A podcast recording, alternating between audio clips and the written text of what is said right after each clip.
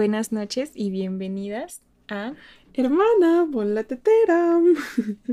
Estamos... ¿Cuánto tiempo sin vernos? Estamos de vuelta. Prometimos varias cosas. se prometieron varias Y no lo cumplimos.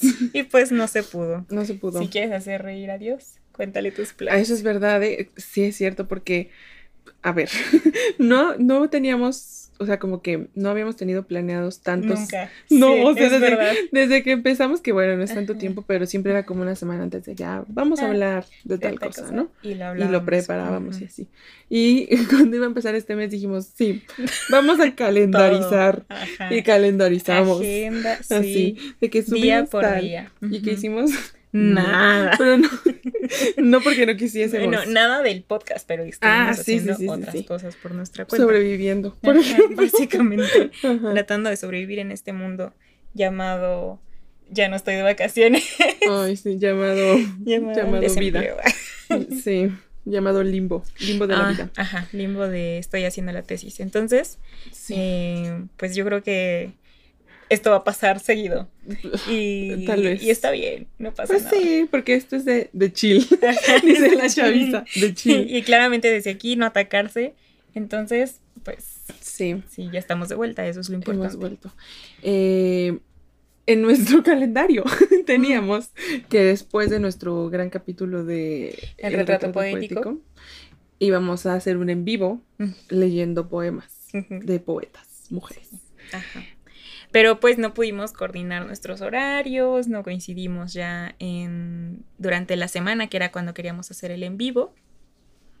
Entonces, pues yo creo que esa dinámica de los en vivos se va a posponer hasta que ambas eh, logremos coincidir en nuestra agenda. Pero, eh, bueno, además de eso teníamos como otros eh, programas planeados, los cuales pues también, o sea, yo creo que se van a... Sí, los haremos. Ajá, Es que el punto era como hacerlos en este mes de que... ajá, todo de la mujer y todo eso. Pero pues se van a ir sacando porque pues todos los días son, días de la mujer. Entonces feliz día de la mujer. Felicidades al ser más bello de este planeta. Entonces, pues eh, pues sí, esos capítulos van a salir cuando tengan que salir. Y ahorita, em, bueno, este mes que empieza, pues quién sabe. Ni, siquiera, ni siquiera vamos a decir nada. Sí, mejor. Eh, pero, hoy entonces leeremos unas cositas, porque sí teníamos ganas de hacer esto. A ver, es que nos gusta, nos gusta. Es, padre. Nos gusta leer en voz alta, porque es, es, muy importante la lectura en voz alta. Se ha perdido. es lo que me gusta. Sí, se ha perdido la importancia, a veces ni siquiera podemos verlo pero Y a veces tan se ha perdido que ya mucha gente como que no le... O sea, yo soy team audiolibros, pero hay mucha mm. gente que no, que es así como de, ay, ¿cómo que el audiolibro? O sea, ¿por qué escuchas audiolibros? Y es como, es el inicio de la literatura. Eso sí. Sí, es cierto. Yo empecé, yo, mi camino por la literatura empezó con un audiolibro. Bueno, era un, una lectura en el radio de, mm, de Mariano Osorio, que leía Flores en el ático. Y así empezó. Mm. Y mírame ahora. Sí, es cierto, fíjate, yo también, eh, o sea, pues yo creo que como de las primeras cosas que recuerdo, además como de mi abuelo o mi mamá leyéndome un, un cuento, pero también un, una, un programa, no sé qué era, pero yo lo tenía como en cassettes, que se llamaba Cuentos del Rincón, o, o sea, pero eran los cuentos del Rincón los que tenías en la primaria, pero había, eran Jorge Ibargüengoitia, y, no, mm. Maite Ibargüengoitia y Emilio Bergengi, eh, los leían y los como dramatizaban. Mm. Entonces era muy bonito y, o sea, yo, yo no sé por qué no siguen haciendo eso para los niños si se quejan tanto de que, ay, México ya no tiene lectores y cosas así, pues es que... Es que todo un problema. Hay todo un problema educativo en el sistema educativo. Sí, ¿cómo va a tener lectores si los lectores se preocupan por leer 10.000 palabras por minuto y no por disfrutar una Horrible. lectura? Horrible. la ansiedad así de que tú... y que al final le dices como de, bueno, ¿y qué te viste? No, pues que, leí 10 mil pues palabras por minuto. Muy mal. Pero bueno, por eso... Volviendo al tema. Por eso leeremos unas cosillas que preparamos el día de hoy sobre, de autoras solamente. Y daremos algunos datos o leeremos aquí lo que diga porque... porque mira, esto es así, o sea, súper relajado, no tenemos nada planeado, literalmente, porque ya aprendimos que no, que, no vamos a planear las cosas. Improvisación. Eh, Baile pues improvisado. Baile improvisado. Este, eh, entonces, pues vamos a empezar con un poemita. Vamos a ir intercalando, ¿no? Entre poemas y cuentos. Eh, entonces, ¿quieres empezar? Empecemos. Empecemos. A ver, pues a la primera mujer maravillosa que vamos a leer el día de hoy eh, se llama Alaide Fopa. Y ella era, este... A ver, busquemos. Era, quién sabe, creo que era mexicana. No, no es cierto. Sí, no me dijiste que... Sí, era mexicana. Y eh, es como de los años 40, creo. Quién sabe. Pero bueno, a Ley de Fopa la tenemos en esta presentación. Yo sé que esto es un podcast, pero también estamos en YouTube, por cierto. Recuerden. Entonces aquí tenemos una cámara enfrente. Y si quieren ver el cómo se ve el libro, pues vayan a YouTube este para que lo vean. Un folletito em, que me lo que me lo regaló mi querida amiga Daniela. Pero bueno, una historia que no contaremos en este momento, pero yo la había pedido con puntos UNAM, porque si ustedes van en la UNAM, sepan que pueden, que pueden tener pedir puntos. cosas, pueden pedir cosas, sí. Yo no sabía, ¿eh? Pero esos puntos los consigues cuando vas a obras de teatro y todo no, eso. No, te metes ahí a la página de puntos UNAM y tienes por automático, creo que 350. Y ya con eso puedes pedir. Sí, pues, es, pues comprar es como... Como, el Amazon de los estudiantes. sí, tienes puntos y entonces... El Amazon de los Por ejemplo, este cuesta creo que como 50 puntos. Ajá. Y entonces... Ah, entonces, o sea, tienes buenas... Ah, pues ahorita... Son como pesos. Sí, un poco. me gusta, me gusta. Son los, los famosos que cuando entras... Los pumadólares. Los pumadólares, Estos son los verdaderos pumadólares. Sí. Y em, de ella vamos a leer un poemita. Bueno, voy a leer un poemita em, muy corto que se llama Ella se siente. Bueno, a ver, este, como dijimos, es temática mujeres y como vida de las mujeres, o sea, qué sufre uno como mujer desde nuestra feminidad. Sí, desde pues la construcción es de que la Sí, es que es meternos en terreno escabroso. Sí, que mira, no, ni, y no se ataquen. Va a llover. Sí, ya está lloviendo. Bueno, pues, está lloviendo. Pues mira, café, libros y lluvia. Estudiantes de literatura. ¿Qué más quieres? Como amo la poesía. Joder, esto sí es literatura. Muy bien. Gracias Dios. Bueno, este poema se llama Ella se siente. Y bueno, primero, o sea, la dinámica va a ser primero leerlo y luego comentarlo. Preguntas al final. Preguntas al final. Bueno. Ahí va. dice así. dice, ¿cómo dice? Y dice. Ella se siente a veces como cosa olvidada, en el rincón oscuro de la casa, como fruto devorado adentro por pájaros rapaces, como sombra sin rostro y sin peso. Su presencia es apenas vibración leve en el aire inmóvil, siente que la traspasan las miradas y que se vuelve niebla entre los torpes brazos que intentan circundarla. Quisiera ser siquiera una naranja jugosa en la mano de un niño, no corteza vacía, una imagen que brilla en el espejo, no sombra que se esfuma, una voz clara, no pesado silencio, alguna vez escuchada. Mm. Es que, sí, Alaide eh, escribe como cosas muy desde la maternidad, como de la vida cotidiana que de tenían. Una madre. Pues sí, de una ama de casa y así, ¿no? Que está siempre en su casa y esto. Y entonces tiene varios de los poemas que vienen aquí. Hablan, ves que te decía de la maternidad, de los hijos, todo esto. Y este, o sea, me, es del, o sea, me parece muy, muy fuerte.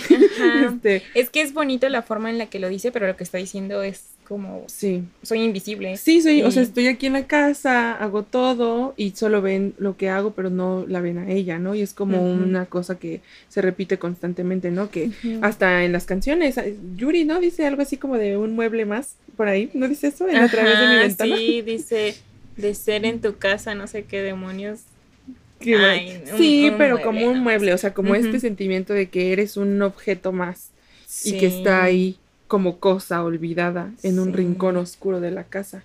Ajá, eso, esa fue la parte que a mí me puso a pensar, que dije, pues sí es cierto, o sea, como también, incluso, aquí va un dato que no sé si ya he dicho antes, yo creo que no, aquí no, al menos, pero a mí me encanta decirlo, y es que, o sea, un hogar, en, en principio, o sea, en, época prehistórica, pues el hogar era el fogón, ¿no? o sea, ah, la parte más importante de la casa era era el fuego, era donde se cocinaba. Y ahora en la, en la arquitectura moderna, la cocina se ha vuelto, o sea, bueno, ahora como que ya se está reivindicando con las cocinas abiertas y todo eso, pero se ha vuelto en un espacio cerrado en donde básicamente quien está a cargo de la cocina, que, o sea, sea como sea, siempre termina siendo la, la mujer, o sea, como la ama de casa pues está, está excluida del resto de la vida social. Y cuando el fogón, o sea, en este caso actualmente la estufa, tendría que ser lo más importante y alrededor de, lo, de donde se reúnen y todo eso, en, la arquitectura la, la, volvieron así e incluso con las cocinas este, integrales, la volvieron como súper chiquita y que todo quepa en un lugar.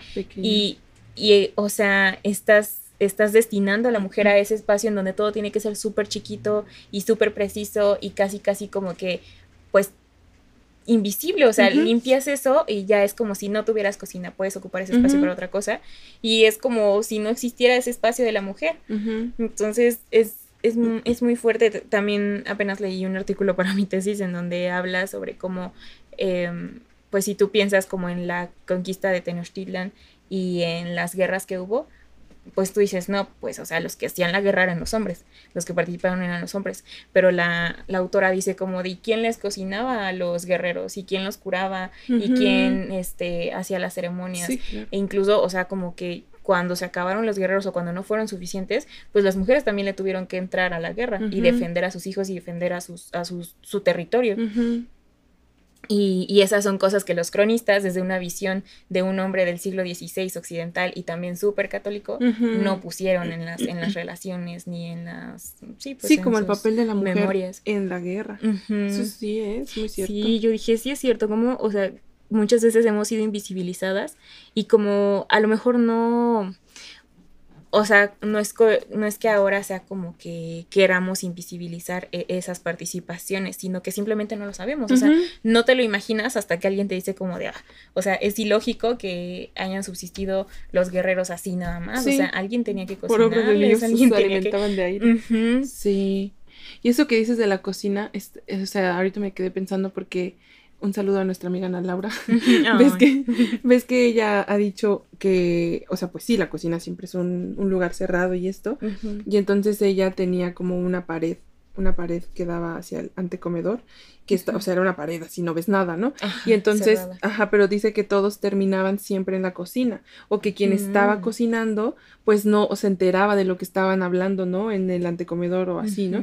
Entonces mandó a hacer un arquito, y ves que tiene un arquito ah, así como de... Sí. para que haya una conexión. Y sí, o sea, es muy bonito eso porque desde la mesa ves la cocina y entonces, pues tiene sentido con esto que estás diciendo del fuego y de la cocina. Sí, que el fuego es donde Y que no tienes que estar ahí invisibilizada y nada más, pues como te digo, lo que produces, lo que haces, ya como de, ah, sí, la comida, eso es lo que vale, pero ¿quién la hizo? O sea, sí.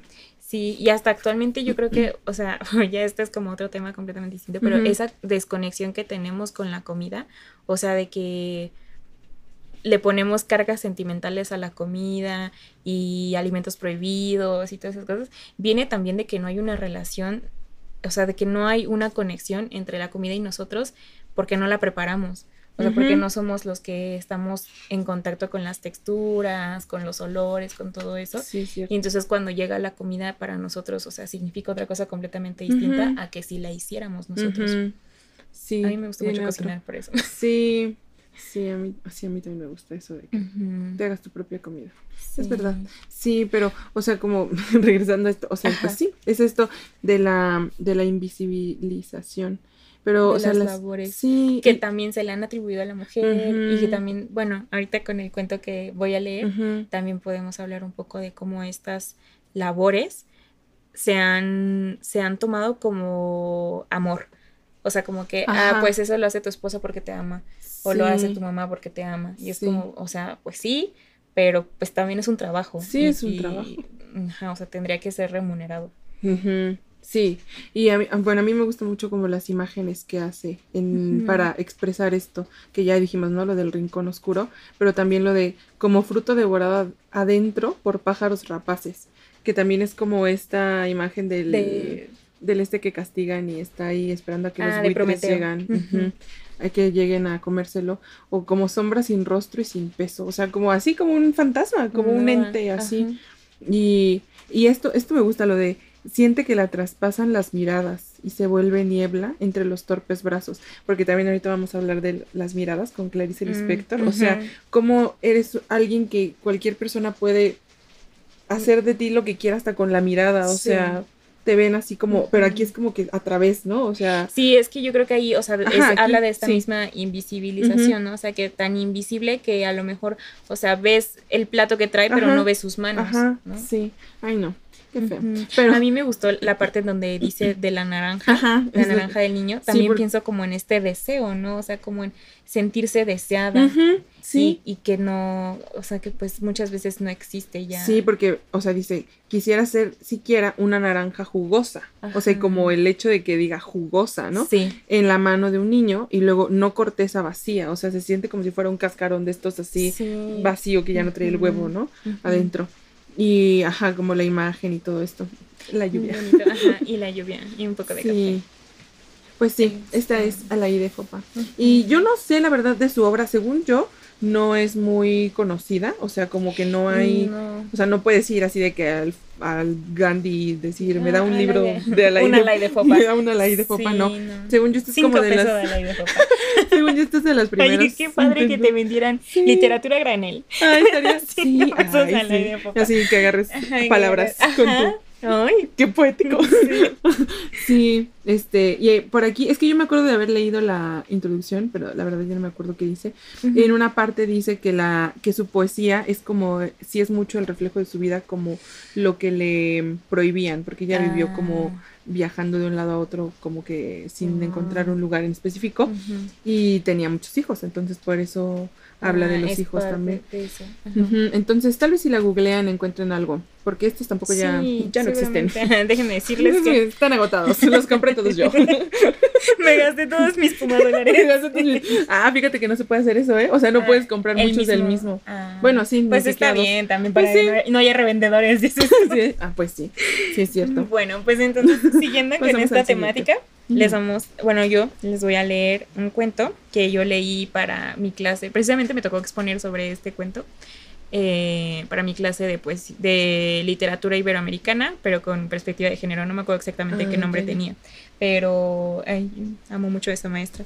Y las lecturas también estaban muy padres. Y es también muy interesante cómo, o sea, esto es una denuncia, que ya tampoco es como novedad para la gente que estudia nuestra carrera, pero como este tipo, o sea, estas autoras sobre todo autoras, eh, pues no las leemos en la carrera a menos de que tengas, te toque un profesor con perspectiva de género o con una perspectiva de, no leer al canon, porque pues sí, o sea, creo que ninguna de estas autoras entra como dentro del canon. No. Según yo. A lo mejor un poquito Clarice, pero, muy recientemente. y fue por el boom de los. Bueno, ahorita hablamos de Clarice. bueno, entonces, este cuento es del Nélida Piñón. Ella también, ahorita la googleé y Wikipedia, Wikipedia dice que fue una escritora brasileña con nacionalidad española, miembro de la Academia Brasileña de Letras y en 2025 obtuvo el premio Príncipe de Asturias. También, bueno, pues vemos, ¿no? Eso, esas, esa descripción. Pero este cuento se llama I Love My Husband. Y me parece que está escrito originalmente en portugués, pero esta es una traducción. No dice de quién es la traducción. Pero bueno, dice. Amo a mi marido, desde la mañana hasta la noche. Apenas despierto le ofrezco café. Él suspira, exhausto por la noche siempre mal dormida, y empieza a afeitarse. Llamo tres veces a la puerta del baño, antes de que el café se enfríe. Él gruñe, disgustado, y yo le respondo en igual tono. No quiero que mi esfuerzo se traduzca en un líquido frío que él tragará como me traga dos veces por semana, especialmente los sábados. Después le ajusto el nudo de la corbata y él se queja de que arregle únicamente la parte menor de su vida. Río para que se arregle únicamente... No, espera, perdón. Es que me distraje porque vi como algo. Sí, yo también vi algo. Ajá, pero no sé qué. yo tampoco sé qué fue. Como un flash, ¿no? Como algo así. Bueno, entonces, después le ajustó el nudo de la corbata y él se queja de que arregle únicamente la parte menor de su vida. Río para que se marche más tranquilo con ánimos de enfrentar la vida y traer de regreso a la casa de visitas un pan siempre tibio y abundante. Él dice que soy exigente, que me quedo en casa lavando los platos o salgo a hacer compras y sin embargo me muestro descontenta. mientras él construye su mundo con pequeños ladrillos, y aunque algunos de estos muros se derrumben, los amigos aplauden su esfuerzo de crear piezas de barro tan todas sólidas y visibles. También a mí me aplauden por alimentar a un hombre que sueña con casas grandes. Sensalas, aquí dice la traductora que las sensalas es un ala o pabellón destinado a las habitaciones de los esclavos en las viejas haciendas brasileñas. Entonces, en salas y palenques, contribuyendo hacia el progreso del país, y por esto soy la sombra del hombre que todos dicen que amo. Dejo que el sol entre en la casa para adorar los objetos comprados con el esfuerzo común, aunque él no me felicite por los objetos fluorescentes. Al contrario, apoyado en la certeza de mi amor, proclama que no hago otra cosa que gastar el dinero que él recauda durante el verano. Le pido entonces que comprenda mi nostalgia de una tierra trabajada antiguamente por la mujer. Él frunce el ceño como si le estuviera proponiendo una teoría que avergüenza a la familia y, a la escritura definitiva de nuestro apartamento. ¿Qué más quieres, mujer? ¿No te basta el habernos casado en, en comunión de bienes? Y al afirmar que yo era parte de su futuro, y al afirmar que yo era parte de su futuro, pero que solo tenía el derecho de construir, percibí que, ay, perdón, percibí que, mm, que su generosidad me permitía ser apenas dueña de un pasado con reglas dictadas en la convivencia común. Empecé a envisionar vivir tan solo en el pasado, antes de que ese tiempo nos hubiera, nos hubiera sido dictado por el hombre que decimos amar. Él aplaudió la idea, dentro de la casa, en el horno que era el hogar, sería, fácilmente, sería fácil alimentar el pasado con hierbas y papilla de avena, para que él, tranquilo, rigiese el futuro. Decididamente no podía él preocuparse por la matriz de mi vientre, que debía pertenecerle de tal modo que no necesitara oler mi sexo para descubrir quién, además de él, había estado allí. Había llamado a su puerta y rayado sus paredes con inscripciones y fechas un hijo mío ha de ser solo mío, confesó a sus amigos el sábado del mes en el que recibíamos visitas. Y mi mujer ha de ser solo mía, y ni siquiera de ella misma. La idea de que no podía pertenecerme, tocar mi sexo para librarlo de excesos, me hizo ver por primera vez con sobresalto la fantasía del pasado en que hasta entonces estuviera inmersa. Así pues, Aquel hombre, además de haberme hundido en el pasado, cuando se sentía libre para vivir la vida a la que apenas él tenía acceso, necesitaba también atar mis manos para que no sintiera la dulzura de mi propia piel, pues tal vez esa dulzura me dictase en voz baja que había otras pieles igualmente dulces y privadas, cubiertas de pelo felpudo, y con la ayuda de la lengua podría lamerse, su sal. Miré con disgusto mis uñas largas y pintadas de rojo uñas de tigre que reforzaban mi identidad, afirmando con gruñidos la verdad de mi sexo. Acaricié mi cuerpo, pensé, ¿acaso soy mujer únicamente por mis largas garras y por revestirlas de oro, plata y el ímpetu de la sangre de un animal abatido en el bosque? ¿O porque mi esposo me adorna para que, para que cuando, limpie de mi, cuando limpie de mi rostro esta pintura guerrera pueda sorprenderse ante una faz de, que le es extraña? que él cubrió de misterio para no temer, tenerme entera. De repente, el espejo me pareció el símbolo de una derrota de, que mi hombre traía a casa y me hacía bella. ¿No es verdad que amo a mi marido? Le pregunté mientras le, le pregunté mientras leía los periódicos para instruirse. Y yo barría las letras de imprenta escupidas por él, luego de asimilar las noticias. Pidió dejarme Pidió, déjame progresar, mujer. ¿Cómo, ¿Cómo quieres que hable de amor cuando se discuten las alternativas económicas de un país en el que los hombres, para alimentar a las mujeres, deben trabajar como esclavos?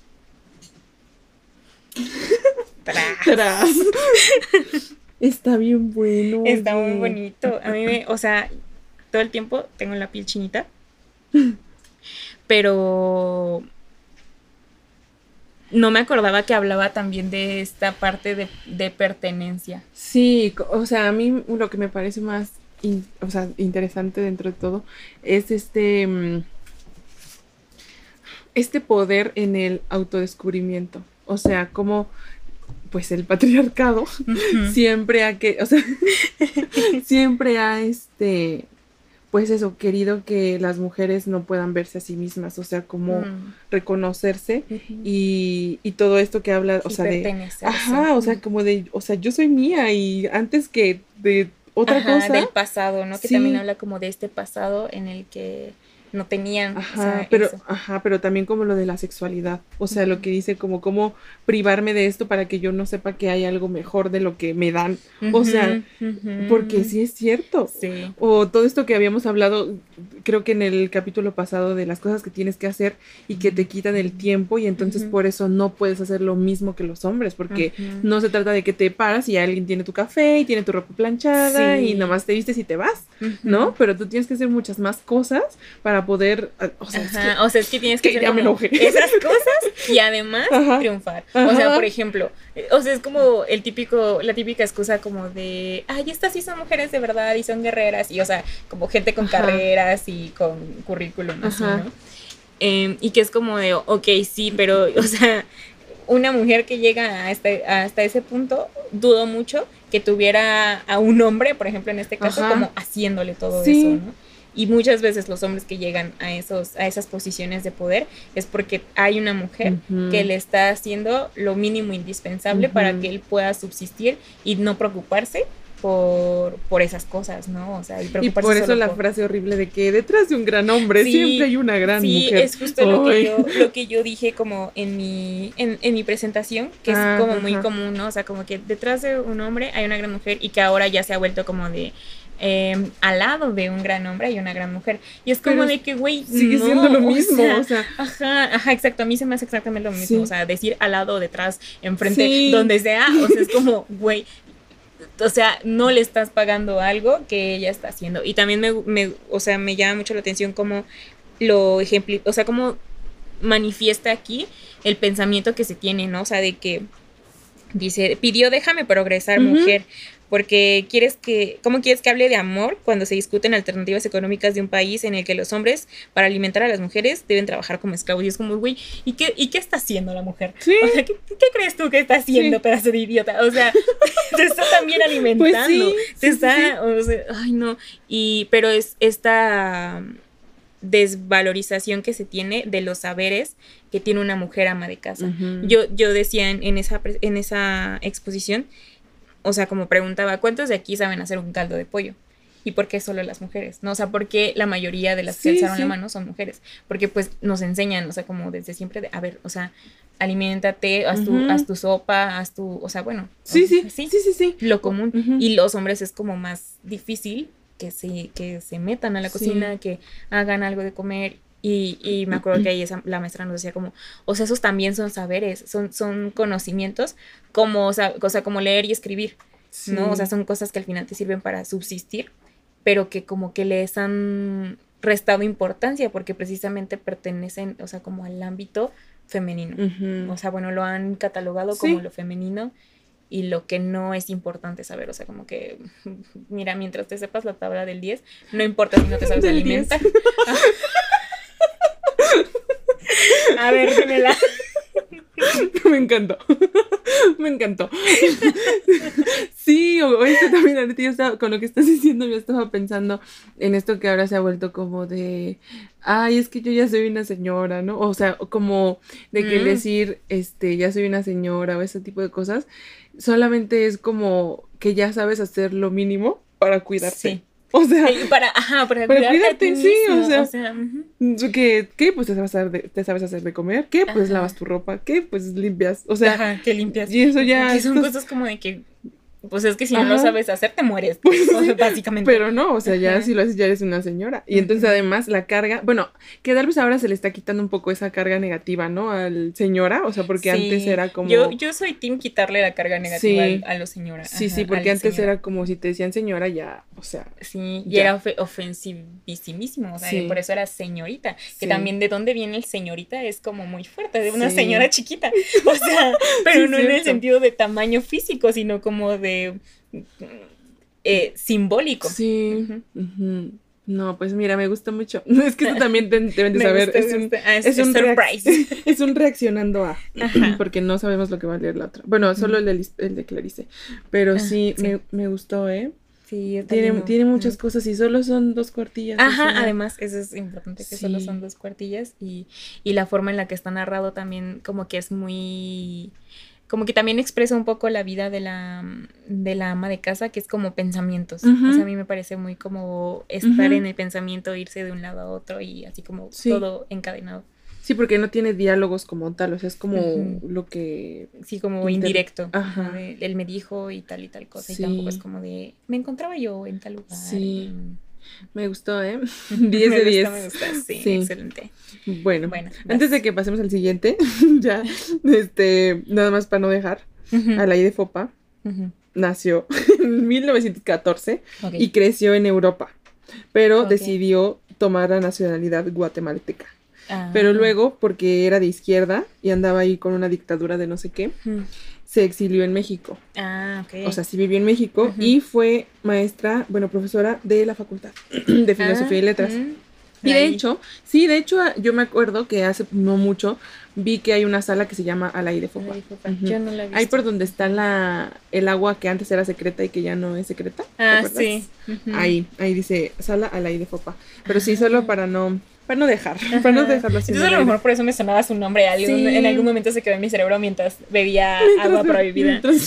que ahora ya puma agua también. Bueno. No, pero ¿a poco ya le quitó? No manches. Ya, ya sabe a puma agua. Ah, sabe, pero sigue siendo ah, como... sí, pero es que antes era agua pues yo creo que de... Sí, de garrafoncito así. ¿Y ahora ya sabe a Pumagua? Ay, no. Es que fue porque todos le descubrieron. Sí. Yo, yo iba en secreto, pero ya luego empecé a ver ahí un montón de gente. Sí, yo también. Y luego un día que fui y me, bebí mi agua, dije, no. Yo, soy catadora de... la misma calidad. Ella no es así porque es mi amiga persona. Yo soy catadora de Puma Agua y sé que esa ya era Puma Agua. Ay, no. La mejor Puma Agua para aquí, para los estudiantes de, de CEU, es la de la biblioteca central. Esa no sabe Puma Agua. Fíjate, esa no la he probado. Y es un ¿eh? bebedero automático. Pones tu botella y... ¿En qué parte está ese? Ahí por el jardincito secreto. Ajá, muy bien. Bueno, pues sí. Este, ahora le toca el turno a nuestra queridísima. Bueno, es que yo de verdad soy muy fan. Ah, porque eh, Yoconda Belli también es de Nicaragua, fíjate. Ah, no, la otra era de Guatemala. Bueno, se, era nacionalidad guatemalteca. Este, Yoconda Belli sigue viva. y yo, este también la leí porque pedí uno de estos, de los mm, folletitos. Sí, porque te digo que yo me enteré y yo pedí todos. y ahorita seré, seré en unos minutos. Es que esta es la colección Vindictas, que no sé qué significa Vindictas, pero como de reivindicar. A mí me suena reivindicar. Eh, reivindicar. Pues, o sea, es, como el este que era un negocio de fotos que se llama Vini Vidi Vinky y que también es como. Ah, pero eso es, otra cosa. Ajá, ya sé, pero, o sea, pero significa vine, vi y vencí. Ajá. Entonces vencí es Vinky ¿Vindictas dijiste? Sí. Ah, no, entonces no es Vinky, Vindi. No, quién sabe. Vencedora, dices. Mm, no, quién sabe. Dos años de latino, ¿cuántos estudió? Dos.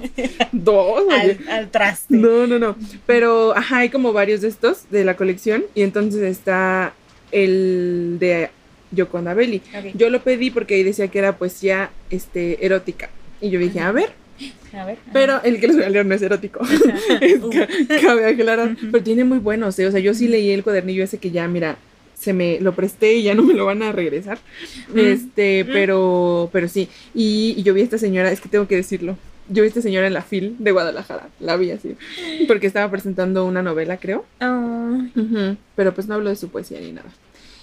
y tú hables de su poesía. No, es un poema. Pero sí es de. Es, el de. es nicaragüense y también anduvo ahí de, de revoltosa, dirían las señoras. o sea, ah, sí. Ella guerrera. Muy bien, me gustó. Y eh, les voy a leer un poemita que en estos días que hemos estado reorganizando nuestras vidas por lo que no hemos ah, grabado, ha sido como de, sí soy, o sea, como que es muy momento de mi vida, de lo que estoy pasando, entonces... pues súper soy. Yo súper soy, entonces quería leerlo. Mi canción, dices. me encanta la, o sea, a mí de verdad sí me gusta Sí, a mí también. Mientras no se me meta por el techo. todo bien, todo tranquilo. Pero bueno, se llama Siento que voy alejándome. Yo no sé si sí sea su título o si alguien se los puso, porque pues ves que luego los poemas no tienen título y se los ponen así, ¿no? Puede ser. Pero bueno, em, dice, siento que me voy alejando, que voy saliéndome, poco a poco de esta realidad de las mañanas y las tardes, y voy entrando a un mundo que estoy construyéndome, con mis deseos y mis ansiedades y todas las cosas reprimidas que empiezan a querer salírseme, y que me empujan casi sin darme cuenta, en la incertidumbre, allí donde deberé quedarme sola, donde me da miedo ir porque sé que tendré que asumir toda la responsabilidad del haberme dado cuenta, del, del saber que no todo es aire y agua y pan y leche, y que hay algo más que nos rodea, que está en la atmósfera que nos persigue y espera, para envolvernos en esa belleza dolorosa, que quisiéramos compartir y acercarla a los demás, pero que al contrario nos aleja, nos hace sentirnos irreales, diferentes, como que acabáramos de nacer, a un mundo que no conocimos hasta entonces, o como que hubiésemos llegado de la estrella más cercana o de la más lejana y estamos abiertos totalmente a las hojas, al ruido, sintiendo derramarse la vida, sintiendo que nos acercamos a esta, la verdadera realidad, aunque todos crean lo contrario y nosotros no podamos explicárselo. Esto es lo que es el mm. Es que me recordó mucho como de, ah, llamen a un adulto, el adulto soy yo. ¿Verdad? O sea, es que es como, alguien ayúdeme por favor, pero se me sí, pero es como una reflexión, o sea, me gusta porque mm, es como una reflexión muy, o sea, como muy, muy propia, como no sé, no sé. Sí, porque es justo ese el no sé, o sea, ¿Sí? No tengo certeza sí, como alguien ayúdeme, por favor. este es un grito de auxilio. Pero, este, porque, o sea, lo dice, ¿no? Como de con mis deseos mis, y mis ansiedades y todas las cosas reprimidas. O sea, como que es un momento en el que tienes que, o sea, quedarte sola y, y a ver qué haces. Y, ajá, a ver cómo lo resuelves. en el abismo, así. En la orillita. En la orillita. Sí. Este, ¿y qué más? Ay, me gusta mucho, a mí me gusta mucho el verso que dice del saber que no todo es aire y agua y pan y leche. porque además es como el. Ajá, yo también sentí la cadencia de aire y agua y pan y leche. Y también dije, qué bonito, o sea, como. Porque, o sea, como que lo más inmediato, o sea, como aire y agua y fuego y tierra, ¿no? O sea, pero como decir el, el, pan y la leche se me hizo muy bonito, o sea, como muy también de sustento y de volver a lo seguro. ¿De qué te alimentas? ¿De pan y leche? No sé. Sí, como lo más, como lo más básico, primitivo. Ajá. Sí. Pues eso. pues mira, sí, es que también hace poco estaba platicando con una conocida que igual dijo como de, o sea, tuvo una situación en la que dijo como de, quería decir, ah, déjale hablar a un adulto y me di cuenta de que yo era el adulto.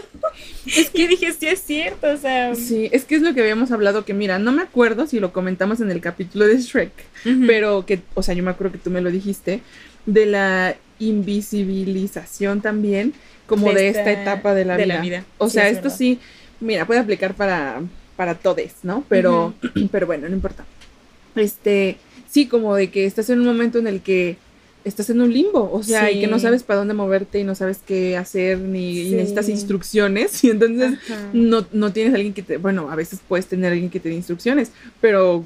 Pero también yo creo que muchas veces no hay instrucciones, ¿no? O sea, es como que, pues, o sea, alguien te puede decir, y por eso, o sea, como también este discurso que también ya se ha vuelto como un meme de, ah, yo a tu edad ya había ah, comprado mi casa y ah, tenía y estaba casado. Sí, sí, claro. O sea, esas son unas instrucciones que funcionaron para una época donde el mundo no estaba valiendo verga, o a lo mejor sí, pero de otra manera. sí, de otra manera. Este, y que ahora ya no. Lloviendo con sol. que aparte que bueno, a mí me gusta mucho cuando se hace, no sé si, si lo has notado, que como que le digo a, a Miguel ayer que se hace como un tono sepia, o sea, como que se pone el tono sepia en... El filtro de México. el filtro de México en México y es muy bonito, a mí me gusta mucho. Sí. Este, porque además es algo que no puedes capturar con la cámara, que solamente tus ojos lo disfrutan y ya. Es como la Golden Hour, pero como sepia.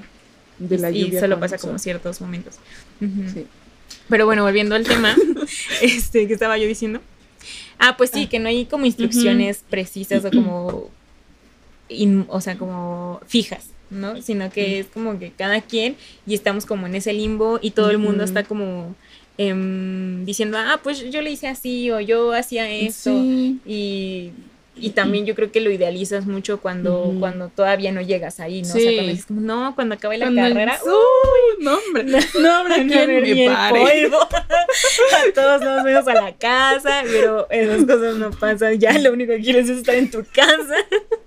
Ay, sí, mira, ya está volviendo terapia. Y eso que nosotras vamos. ¿eh? Sí, mira, ya. Que si no. que si no, imagínate. Sí, pero sí, uno, pues sí, es que uno idealiza todo el tiempo, pero también es pues por lo que te cuentan. Sí, es lo que, es lo Pues que sí, porque antes, pues es que antes las cosas eran diferentes, eran otros tiempos. Sí. O sea, terminabas la carrera y tal, y ya, ponle tú que todavía pase, pero en otras carreras, es que también a quién se le ocurre, a quién se le ocurre andar estudiando a árbol letras? te arrimas. Sí, sí, Sí. de verdad. Porque sí, en otras carreras yo he visto como que, pues bueno, ya terminaste y órale, chambear al mundo capitalista, como Ujú, vas. Ya, así, patadita y... Y también pasa aquí, ¿no? Pero es lo mismo, o sea, ¿en qué trabajas? Como en cosas digitales o cosas así Sí. como de...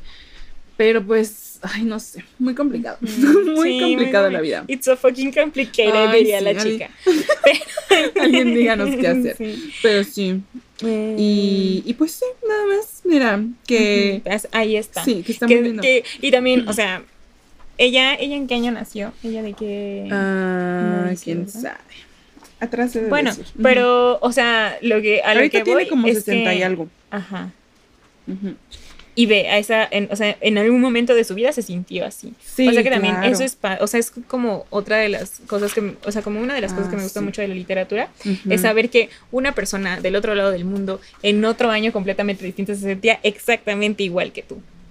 Es que sí, Solamente eso- les- sí. lo dijo con palabras Sí. bonitas. Es que sabes que ese es el, o sea, yo una cosa que he aprendido del gran maestro Jorge, poeta, es- o sea, es que ha dicho, o sea, bueno, tal vez no son, no es su idea, ¿no? Ujú. Lo he leído en algún lado, pero que los poetas, o sea, la mayor tarea y lo que mejor deben saber hacer los poetas es poder poner en palabras algo que a todos nos ha pasado. Mm. O sea, porque sí, es como si tienes ahí un río de agua. Bueno, pues sí, ¿de qué más va a ser, verdad? Un río.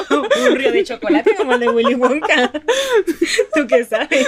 bueno, es que, es que lleva un río y entonces tienes un vaso y entonces agarras con el vaso el agua precisa para poder decir lo exacto que pasa. Y por eso pasa eso con la literatura. O sea, que tú lo lees y dices, esto lo pude haber escrito yo. O sea, porque tú dices, o sea, mí- si yo lo, si yo lo Sí siento, eso, ajá, si yo lo siento, pues yo pude haberlo escrito.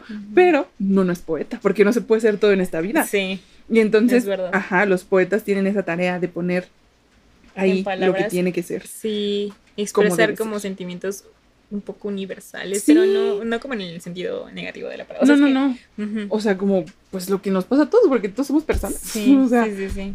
y de diferente manera lo habrá pensado ella o lo habrá vivido, ¿no? Que te digo, ella era guerrera y entonces andaba por ahí en los lugares y a lo mejor padeció también hambre o qué sé yo, Sí. ¿no? Y entonces como aventarte a, a irte sola, o sea, porque también ha vivido como varios exilios y todo esto, o sea, eso yo lo escuché el día que estuve ahí en la fil, porque yo no sabía, o sea, yo la conocía nomás por unos poemas eróticos, muy buenos, por cierto, sí, búsquenla, o sea, es, muy buena poeta. Y, ah, y fíjate, o sea, se sabe que a mí me cuestan trabajo los poemas que son así como no medidos. Sí, no- este verso libre. Sí, no, no métricamente así. Y a mí, a mí ponme un octosílabo y yo ya. Eh, Se me resuelve. Yo creo que es parte de mi ansiedad. Sí, que yo veo eso ya- tener todo planeadito. Sí, ya no tengo que pensar qué, ¿no? Pero aquí ven ver versos como de distintas medidas. Sí, Pero me gusta mucho cómo lo hace, o sea, porque el ritmo que lleva, o sea, sí tiene un ritmo. me encanta, sí. Pero me encanta. Nada sí, más sí. que decir. Nada más que decir. Drop the mic. Muy lindo, además es Rosita el libro. Y este libro es muy bonito porque tiene historia. Mira, aquí dice que costaba, ¿cuánto? Dos, 20 mil. 20 mil. Porque es de una, o sea, estos libros son de los heredados, de los que... Ah, ya. Pero bueno, O sea, 20 mil viejos pesos, yo ajá, creo, 20 ¿no? mil viejos pesos y aquí tiene el nombre de quién era. Ajá. de muy 1990. bien, Y de 1990. Ujú. Sí, pues aquí dice, ¿no? 1982. Sí. Ah, no, pero son los... Son los eh, libros, ajá, los... Sí, quién sabe, ahorita... Entonces es Yoconda Belli. Gioconda Belli, que tiene, a mí me suena nombre italiano, pero pues es de Nicaragua. Pues a lo mejor, o sea... Tendrá familia. que llegaron a ser familia Ujú. ahí. Así es. Muy bien. Pues ahora continuemos con otro ¿El programa, programa? que ese sí está... otro programa, ¿eh? Otro libro. Que ese sí está... Es de Clarice Lispector, que es la que les comentamos que aquí está, si nos están viendo en YouTube, van a poder ver el libro, muy bonito. Ay, sí. Eh, Que te digo que este, o sea, yo creo que, yo creo que este fue gracias a los libros estos del Fondo de Cultura que empezó así como el boom de Clarice Lispector. Sí, porque yo la, yo la había visto, o sea, bueno, la, la vimos en clase y como seis meses después, yo creo, la vi en, en el fondo. O sea, esta edición. Pero, sí ya estaba. Ajá. Cuando la. Ah. Sí. pero, o sea, pero es que lo que, lo que quería decir, ya me acordé, es que en ese momento el profe nos dijo como de, ay, no es como tan popular, ah, o sea, no, está como tan, ajá, y entonces ya cuando la vi dije, ¿de qué está hablando? No. Sí, sí, aquí está, pero pues sí, o sea, es como la Estaban saliendo en ese momento que fue como en el 2020, 21, fue en el 20, como 20. Fue en el 2020 que se hicieron estos libros. Este, mm, ¿qué iba yo a decir? Pues también, o sea, aquí tiene, por ejemplo, de cuáles son las obras relacionadas y ahorita estaba viendo, por ejemplo, que están editando también Amparo Dávila, Inés Arredondo, Elena Garro. Están bien padres. Ah, mira, Nélida Piñón, de la que leímos, mm. El calor de las cosas y otros cuentos. No sé yo nomás tengo el de Amparo Dávila. Pero Inés Arredondo también es muy buena, ¿eh? Ella tiene, no, es que ella tiene un cuento así que a mí me dejó pero, es, pero es, más como, o sea, como ves que pues como del tipo de Amparo Dávila, que de estos cuentos que es que quién sabe qué serán, o sea, como medio de suspenso, o sea, como que no te esperas mm. el final, así como de que te quedas. ¿Crees que es un poco neofantástico? Yo sí, yo sí creo eso. Pero fíjate que no nadie lo ha dicho. Yo, yo, me, atrevería a decirlo. yo, ¿eh? ahorita. No, pero es que creo que nunca, nunca lo he leído. No estoy segura. Amparo Dávila, es que sí. Hay el de Amparo Dávila. Oh, sí. Hay uno, el de el de Moisés y Gaspar, eh, que trata, o sea, que tú no sabes qué son. Y es como, yo digo que es neofantástico. Sí, sí es. Pero que te da miedo, o sea, que no sabes qué es y dices, ¿pero qué está pasando? Ajá. Ok, pero bueno. Pues a ver. Sí. Bueno, pues este es Clarice Inspector, ella también es este, de Brasil. Y pues aquí no dice como su, su biografía, que también así como que yo ahorita dije como de, iba a buscar aquí en las solapas, ves que luego aparece la biografía del autor, no aparece, pero pues bueno, solamente me acuerdo eso, de que es, brasileña y pues que es como la que más o menos entra dentro del canon. Y este cuento fue como de los más, o sea, de los que leímos en ese entonces, el que más impacto tuvo. Así como que sí. Y yo creo que también tiene que ver con con eso que estabas diciendo sobre los poetas, que tiene, o sea, que son capaces como de escoger las palabras correctas para sentirte identificada, que qué feo que nos sentamos identificadas, pero pues no sé, de esto se trata el arte. esto es el arte. Joder, esto es arte. Joder, esto es arte. El cuento se llama, voy a tomar un poco de té antes de Se llama Preciosidad. Y bueno, ah, tiene aquí una dedicatoria que dice para Mafalda. Mm. No sabemos quién se llama Fanda, pero bueno. Dice, en la mañana, temprano, era siempre la misma cosa renovada, despertar, lo cual era, lo cual era lento, desplegado, vasto. Vastamente ella abría los ojos. Tenía 15 años y no era bonita, pero por dentro de su delgadez, la vastedad casi majestuosa en que se movía como dentro de una meditación. Y dentro de su nebulosidad, algo precioso, que no se desesperaba, no se comprometía, no se contaminaba, que era intenso como una joya, ella, que se despertaba antes que todos, porque para ir a la escuela tenía que tomar un autobús y un tranvía, lo cual le tomaría una hora, lo cual le daría una hora, de devaneos agudos como un crimen. El viento matutino haciéndoles violencia a las ventanas y a su rostro hasta que sus labios se ponían duros, helados, entonces sonreía, como si sonreír fuera en sí mismo un objetivo. Todo esto pasaría si tenía la suerte de que nadie la mirara. Cuando se levantaba en la madrugada, ya pasada el instante, pasado el instante de vastedad en que toda ella se desplegaba, se vestía corriendo, se metía diciéndose a sí misma, se mentía diciéndose a sí misma que no había tiempo para bañarse, y su familia, dormida, jamás había imaginado lo poco que se bañaba. Bajo la luz encendida del comedor se tomaba el café que la sirvienta, rascándose en la curiosidad de la cocina, había recalentado. Apenas si tocaba el pan de la mantequilla, el pan que la mantequilla no ablandaba. Con la boca fresca de ayuno, los libros bajo el brazo, abría al fin la puerta, trasponía la tibieza desabrida de la casa y trepaba hacia la gélida frunción de la mañana Entonces ya no se apresuraba. Tenía que correr la larga calle despierta hasta llegar a la avenida, en cuyo extremo un autobús surgiría a, surgiría a trompicones de la niebla, con las luces de la noche todavía encendidas en los faros. En el viento de junio, el acto misterioso, autoritario y perfecto consistía en lanzar el brazo y ya desde lejos el autobús, trémulo, empezaba a desformarse obedeciendo a la arrogancia de su cuerpo, representante de un poder supremo. Ya desde lejos el autobús empezaba a volverse incierto y lento, lento y avanzando, cada vez cada vez más concreto, hasta detenerse frente a su cara en humo y calor, calor y humo. Entonces ella se subía. Sería como una misionera, porque en el camión había obreros que podrían decirle algo. Esos hombres que ya no eran muchachos, pero también a los muchachos les temía, les temía también a los niños, miedo de que le dijeran algo, de que la miraran mucho.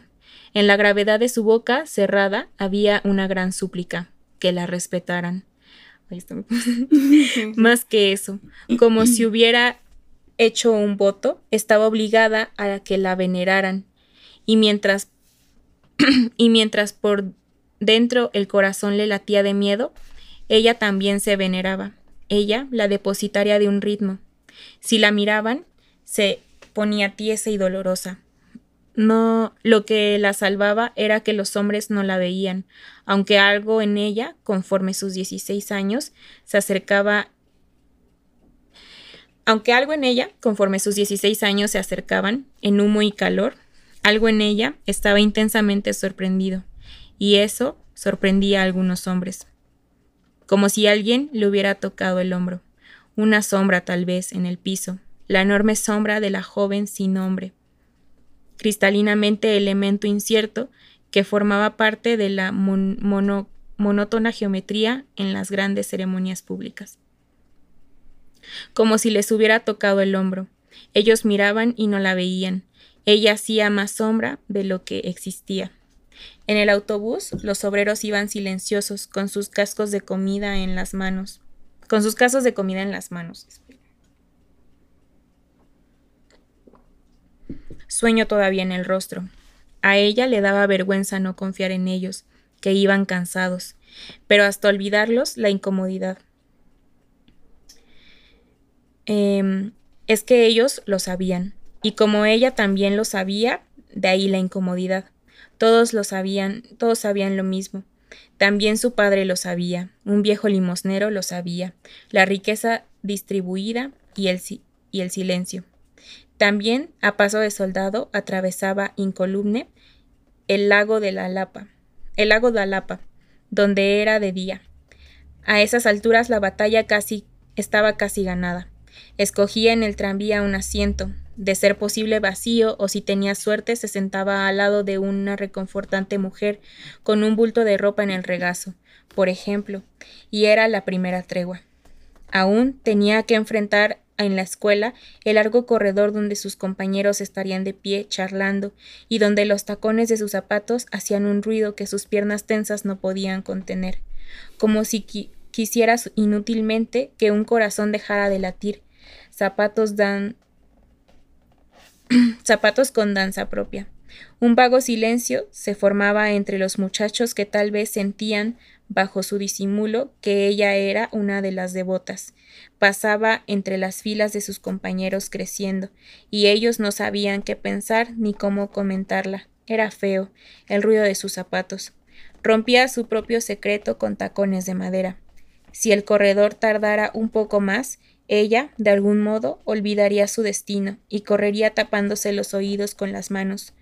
Solo tenía zapatos de los que duraban, como si todavía fueran los mismos que, que solemnemente le habían puesto cuando nació. Recorría el corredor interminable como en el silencio de una trinchera, y en su rostro había algo tan feroz y soberbio también a causa de su sombra, que nadie le decía nada. Prohibitiva les impedía pensar. Hasta que, al fin, el salón de clases, donde de pronto todo dejaba de tener importancia y se volvía más rápido y ligero, donde su cara tenía algunas pecas, donde el pelo le caía sobre los ojos y la trataban como a un muchacho, donde era inteligente, la astuta profesión, parecía haber estudiado en casa. Su curiosidad le informaba más que respuestas. Adivinaba sintiendo en la boca el sabor cítrico de los dolores heroicos. Adivinaba la repulsión fascinada de su cabeza pensante que su cabeza pensante inspiraba en sus compañeros, quienes de nuevo no sabían cómo comentarla. La gran disimulada se volvía cada vez más inteligente. Había aprendido a pensar. El sacrificio innecesario, así, nadie se atrevería. A veces, mientras el profesor hablaba, ella, intensa, nebulosa, hacía rayas simétricas en su cuaderno. Si una raya que tenía que ser al mismo tiempo firme y delicada, se salía del círculo imaginario en el que tenía que caber, todo se derrumbaría.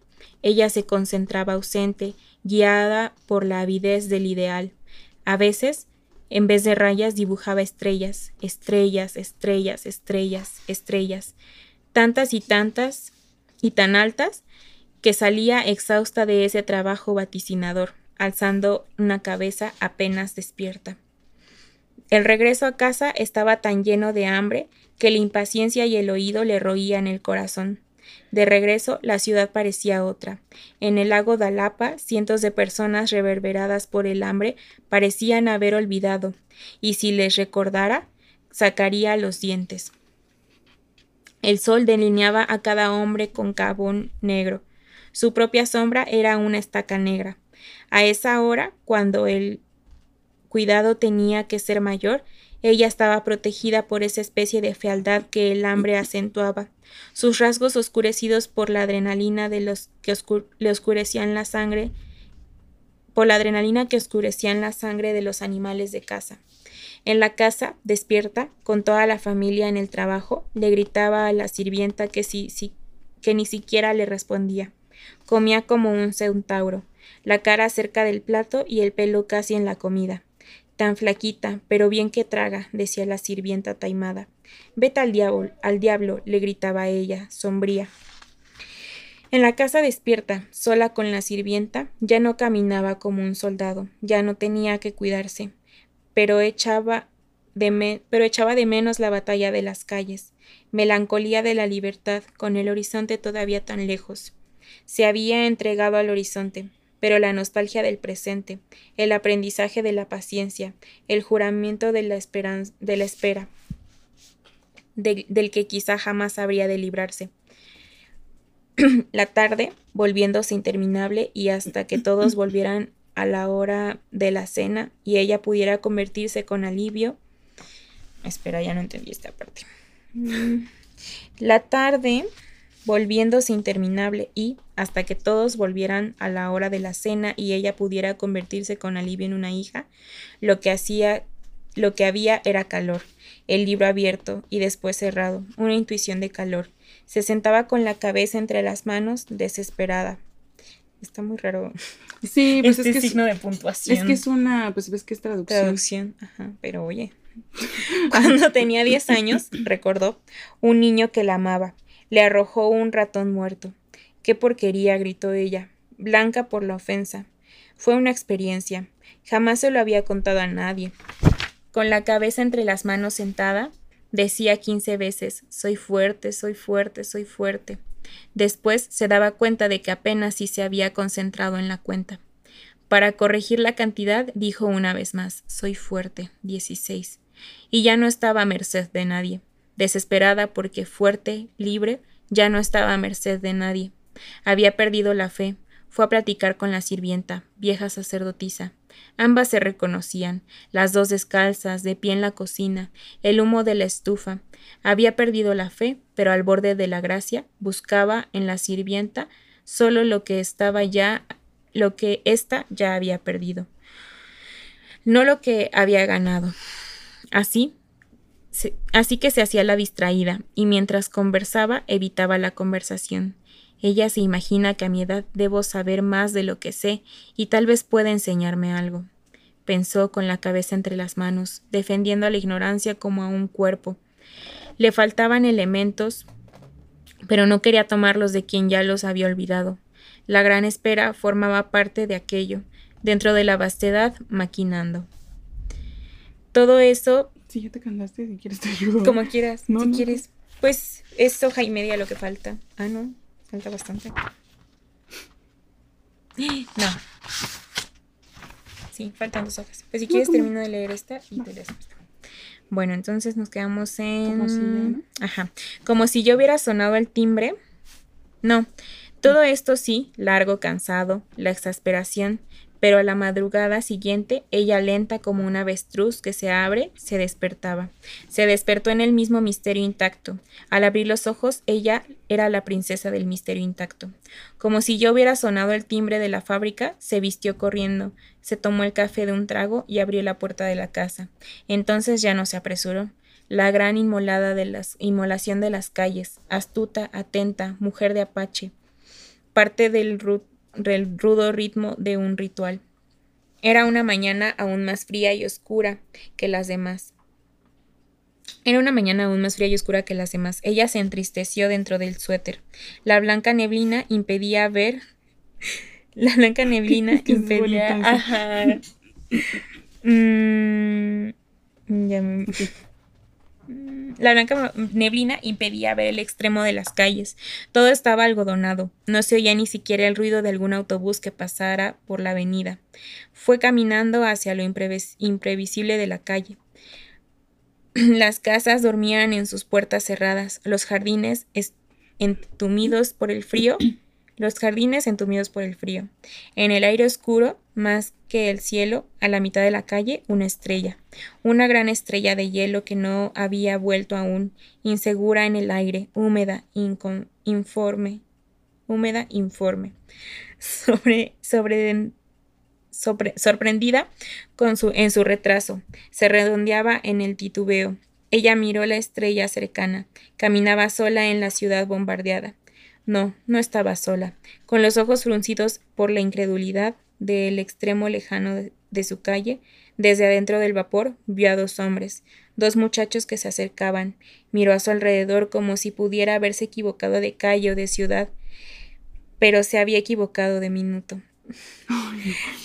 había salido de su casa antes de que la estrella y antes de que la estrella y los dos hombres tuvieran tiempo de desaparecer. Su corazón se asustó. Su primer impulso ante el terror fue desandar los pasos que había dado y meterse a su casa hasta que pasaran. Me van a mirar, yo sé, no hay nadie más a quien mirar, y me van a mirar mucho. Pero como volver y huir si hubiera, si había nacido para la dificultad. Pero cómo volver y huir si había nacido para la dificultad, si toda su lenta desesperación tenía un destino desconocido al que ella por culto tenía que apegarse, cómo retroceder y después no olvidar nunca la vergüenza de haber esperado miserable tras una puerta. ¿Quieres decir? Tal vez. y tal vez realmente no corría peligro. No se atreverían a decirle nada, porque ella pasaría con un paso duro y los labios apretados con su ritmo español. Con piernas heroicas siguió caminando. Cada vez que se acercaban, ellos también se acercaban. Cada vez que se acercaba, ellos también se acercaban. Entonces todos se acercaban. La calle se hizo cada vez un poco más corta. Los zapatos de los dos muchachos se mezclaban con el ruido de sus propios zapatos. Era desagradable escucharlo.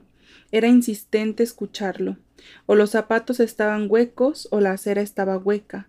Las piedras del suelo ponían sobre aviso. Todo era eco y ella oía, sin poder evitarlo, el silencio de ese cerco que se comunicaba por las calles del barrio, y veía, sin poder evitarlo, que las puertas estaban más cerradas. Hasta la estrella se había ido. En la nueva palidez de la oscuridad, la calle entregada a los tres. Ella caminaba, oía a los hombres, porque no sería capaz de mirarlos y porque necesitaba em, y porque necesitaba saberlos. Los oía y le sorprendía su propio valor para seguir, pero no era valor, era su don, y su gran vocación para un destino. Avanzaba sufriendo al obedecer. Si pudiera pensar en otra cosa, no escucharía los zapatos, ni lo que podrían decirle, ni el silencio con el que se cruzarían. Con una rigidez brusca los miró. Cuando menos se lo esperaba, traicionando el voto de secreto, los vio rápida. ¿Sonreían? No, estaban serios. No debería haberlos visto, porque al hacerlo, ella por un instante corrió el riesgo de volverse individual y ellos también. Eso era lo que parecían haberle advertido. Mientras ejecutara un mundo clásico, mientras fuera impersonal, sería hija de los dioses, y tendría el auxilio de lo que hay que hacer. Pero habiendo visto lo que los ojos, al ver, disminuyen, se arriesgó a ser un ella misma, al que la, traición, al que la tradición no amparaba. Por un instante toda ella dudó, perdida sin rumbo, pero era demasiado tarde para retroceder. Solo no sería tarde si corriera, pero correr sería como errar todos los pasos y perder el ritmo que aún la sostenía, ese ritmo que era su único talismán, ese que le habían entregado a la orilla del mundo donde tenía que ser solitaria, a la orilla del mundo donde se habían borrado todos los recuerdos, y como recordatorio incomprensible había quedado el ciego talismán, el ritmo que estaba destinada a copiar, ejecutándolo para la consumación del mundo, no para su propia consumación. Si corría, el orden quedaría alterado, y nunca se le perdonaría lo peor, la prisa. Y aunque huyas, te persiguen, son cosas que se saben. Rígida, catequiza, sin alterar ni por un segundo la lentitud con que avanzaba, avanzaba. Me van a mirar, lo sé, pero intentaba por el instinto de una vida anterior no transmitirles el susto, como los perros que huelen el miedo. Adivinaba eso que el miedo desencadena. Iba a ser rápido, indoloro. Se cruzarían solo una fracción de segundo, rápido, instantáneo, gracias a la ventaja a su favor de que ella estaba en movimiento, y ellos se acercaban con el movimiento opuesto, cosa que reducía el instante a lo esencial necesario, a la caída del primero de los siete misterios que eran tan secretos que de ellos solo había quedado una sabiduría, el número siete. Mucha cosa misteriosa. Ajá, mucha cosa mística. haz que no digan nada, haz que solo piensen, eso sí, se lo, eso sí se lo permito. Iba a ser rápido, y un segundo después del cruce, ella daría ella diría maravillada, subiendo por otras y otras calles, casi no dolió pero lo que siguió no tuvo explicación. Lo que siguió fueron cuatro manos difíciles. Fueron cuatro manos que no sabían qué querían, cuatro manos equivocadas de quien no tenía la vocación, cuatro manos que la tocaron tan inesperadamente que ella hizo lo mejor que podía, eh, lo mejor que podía haber hecho en el mundo de los movimientos, se quedó paralizada. Ellos, cuyo papel predeterminado era nada más el de pasar junto a la oscuridad de su miedo, y entonces caería el primero de los siete misterios, ellos que no representarían sino el horizonte de un solo paso que se acercaba, ellos no comprendieron la función que tenían, y con la individualidad de los que tienen miedo la atacaron. Fue menos de una fracción de segundo en la, en la calle tranquila. En una fracción de segundo la tocaron como si a ellos les correspondieran todos los siete misterios. Pero ella los conservó todos y se volvió más larva, y siete años más de retraso. No los miró porque su cara quedó vuelta con serenidad hacia la nada, pero por la prisa con que la lastimaron supo que ellos tenían más miedo que ella, tan asustados que ya ni siquiera estaban allí, Corrían, tenían miedo de que ella gritara y las puertas de las casas se abrieran una a una. Raciocinó. Ellos no sabían que, eh, que no se grita. Se quedó parada, oyendo con tranquila locura los zapatos de los hombres en fuga. O la acera estaba hueca, o los zapatos estaban huecos, o ella misma estaba hueca. En la oquedad de los zapatos de los hombres oía atenta el miedo de los dos. El sonido golpeaba nítido las lajas como si tocaran la puerta sin parar, y ella esperara que desistieran, tan nítido en la desnudez de la piedra que el zapateo no parecía alejarse. Era allí a sus pies como un zapateo de victoria. Ella de pie no tenía de dónde sostenerse más que de sus oídos. La sonoridad no se desvanecía, con una prisa cada vez más exacta de tacones. Le transmitía el alejamiento. Los tacones ya no hacían eco en la piedra, hacían eco en el aire como castañuelas cada vez más delicadas. Después se dio cuenta de que hacía mucho que no oía ningún sonido. y devueltos por la brisa, el silencio y una calle vacía. ¿Quieres terminarlo? Entonces, hasta ese instante se había mantenido quieta, de pie a la mitad de la acera. Entonces, como si hubiera varias etapas para una misma inmovilidad, se quedó inmóvil. Al poco suspiro. Al poco suspiró. y en una nueva etapa se mantuvo inmóvil. Después movió la cabeza y entonces se quedó más profundamente inmóvil.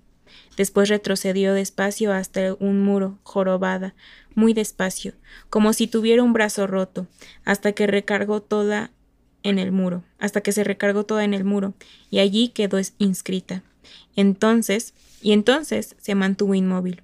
No moverse es lo que importa, pensó de lejos, no moverse. Después de un tiempo, de un tiempo probablemente se dijo, ahora mueve un poco las piernas, pero muy despacio.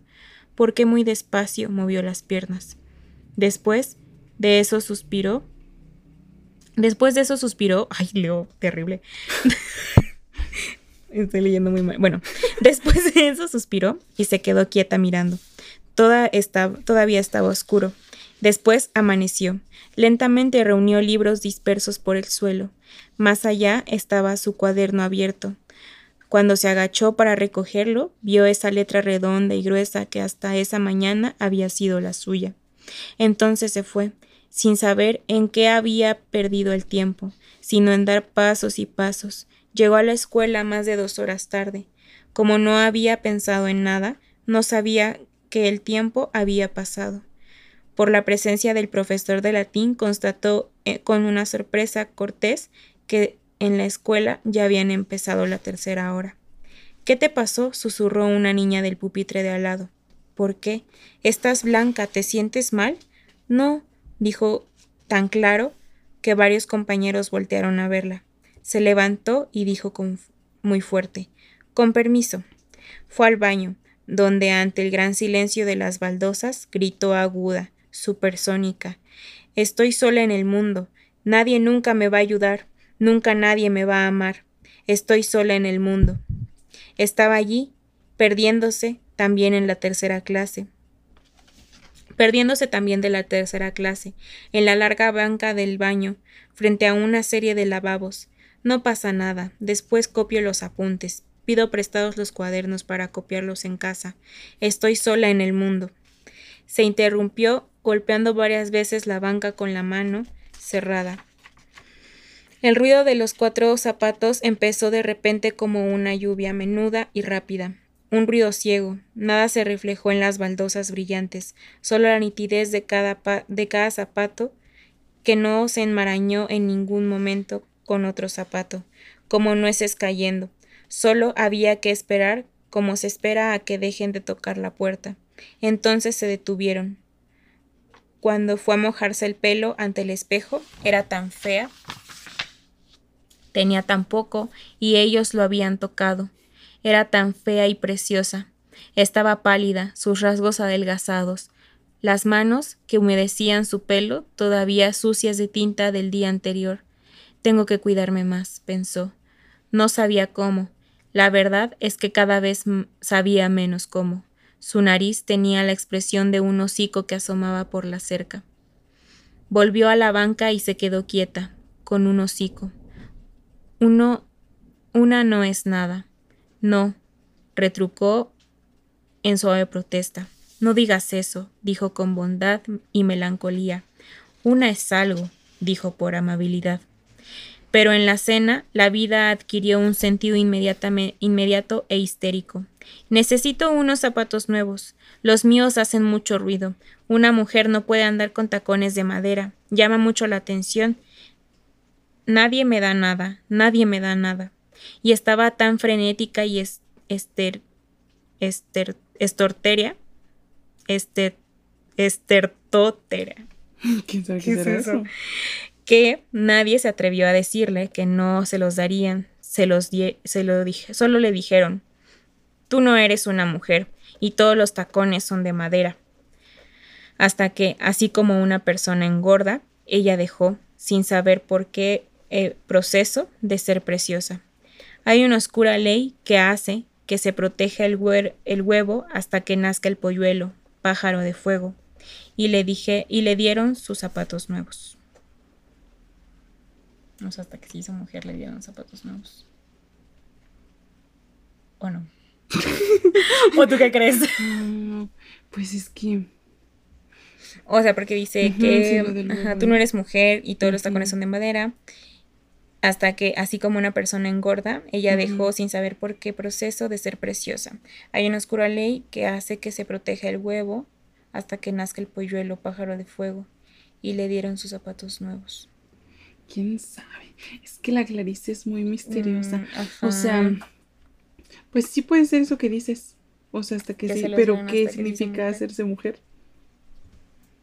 No sé, porque pues ya tenía 16, o sea, no puedo haber como de, cuando cumplió la mayoría de edad. No, no sé.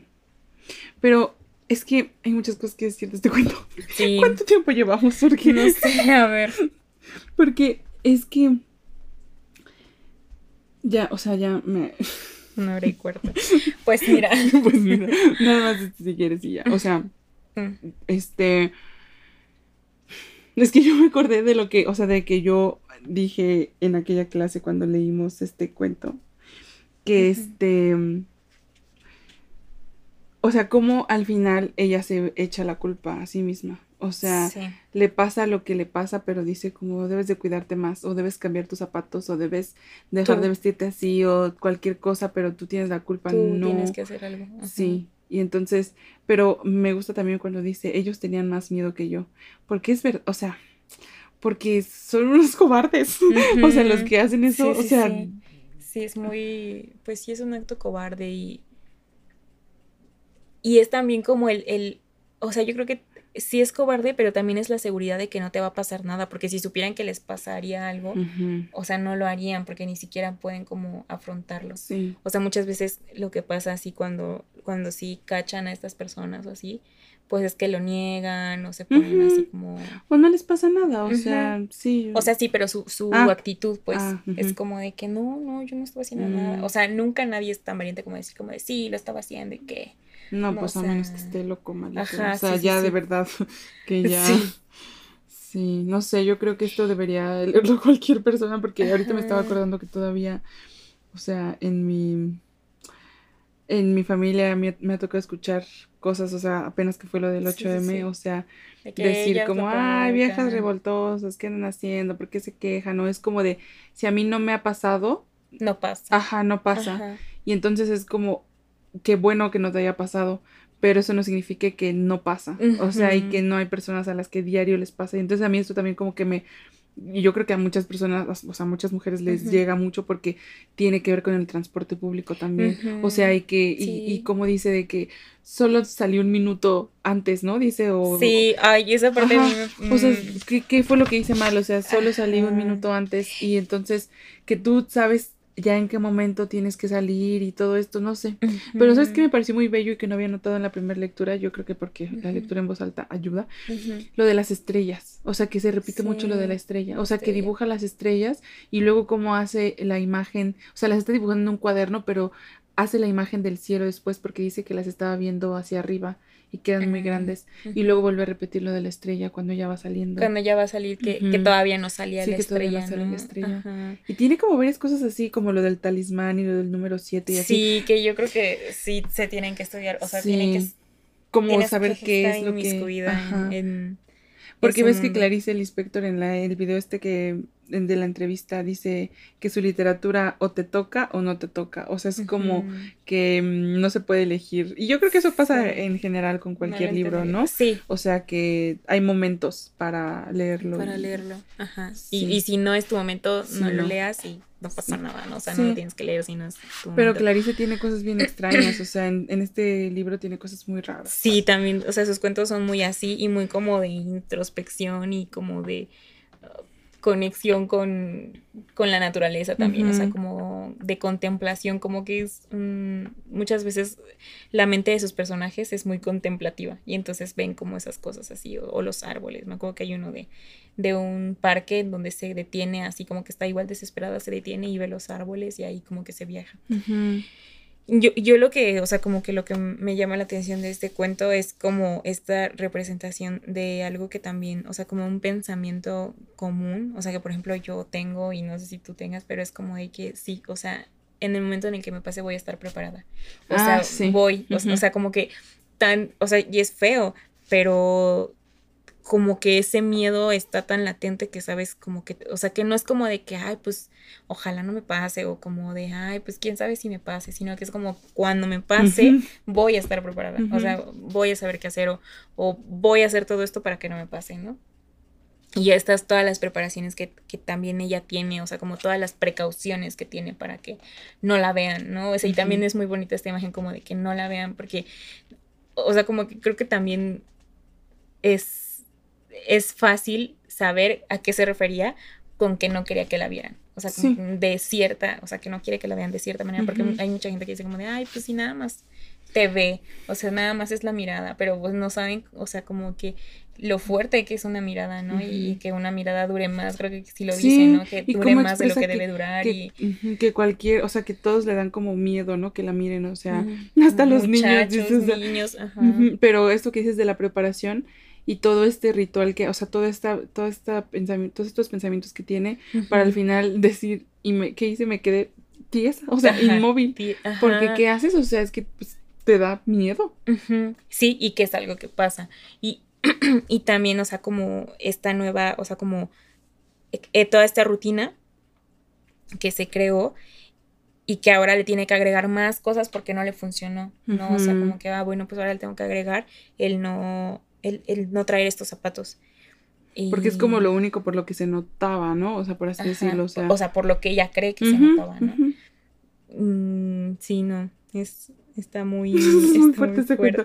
Por eso lo, elegimos, porque sabíamos que estaba un poco largo, pero recordábamos como lo que decía y todo esto, y que además el cuento se llame Preciosidad, diciendo al principio que se supone que es una niña fea. Fea, ajá. Y que, o sea, también eso, ¿no? O sea, como que que ella se concebía fea. Y, y es como también lo que muchas veces nos pasa, ¿no? O sea, que, que justificamos y que decimos como de, pues, no iba maquillada, no iba, este, arreglada, iba con ropa así super X y como esta justificación que existe, ¿no? O sea, y que al final te das cuenta de que fea o bonita o preciosa o como sea, estás propensa a que te pase. Pues sí, porque el problema no es una. Ajá. Es, y eso es como lo que hay que hay que entender de este cuento que, o sea que por más rituales y más cosas que hagas, pues ese no es, ese no es el problema, ¿no? O sea, como que el problema ni la solución está en ti. Sí, no. Es que fuerte, mira, nos pusimos muy serias. Algo más. no, pues ya, ¿no? Sí, Aquí dejamos. Sí. Muchas gracias por habernos acompañado en la lectura. Sí. Si quieren leer estas cosas, no tengo idea si este al menos esté en internet no, no creo que esté digital, pero no sé. Porque es muy nuevo. Pero...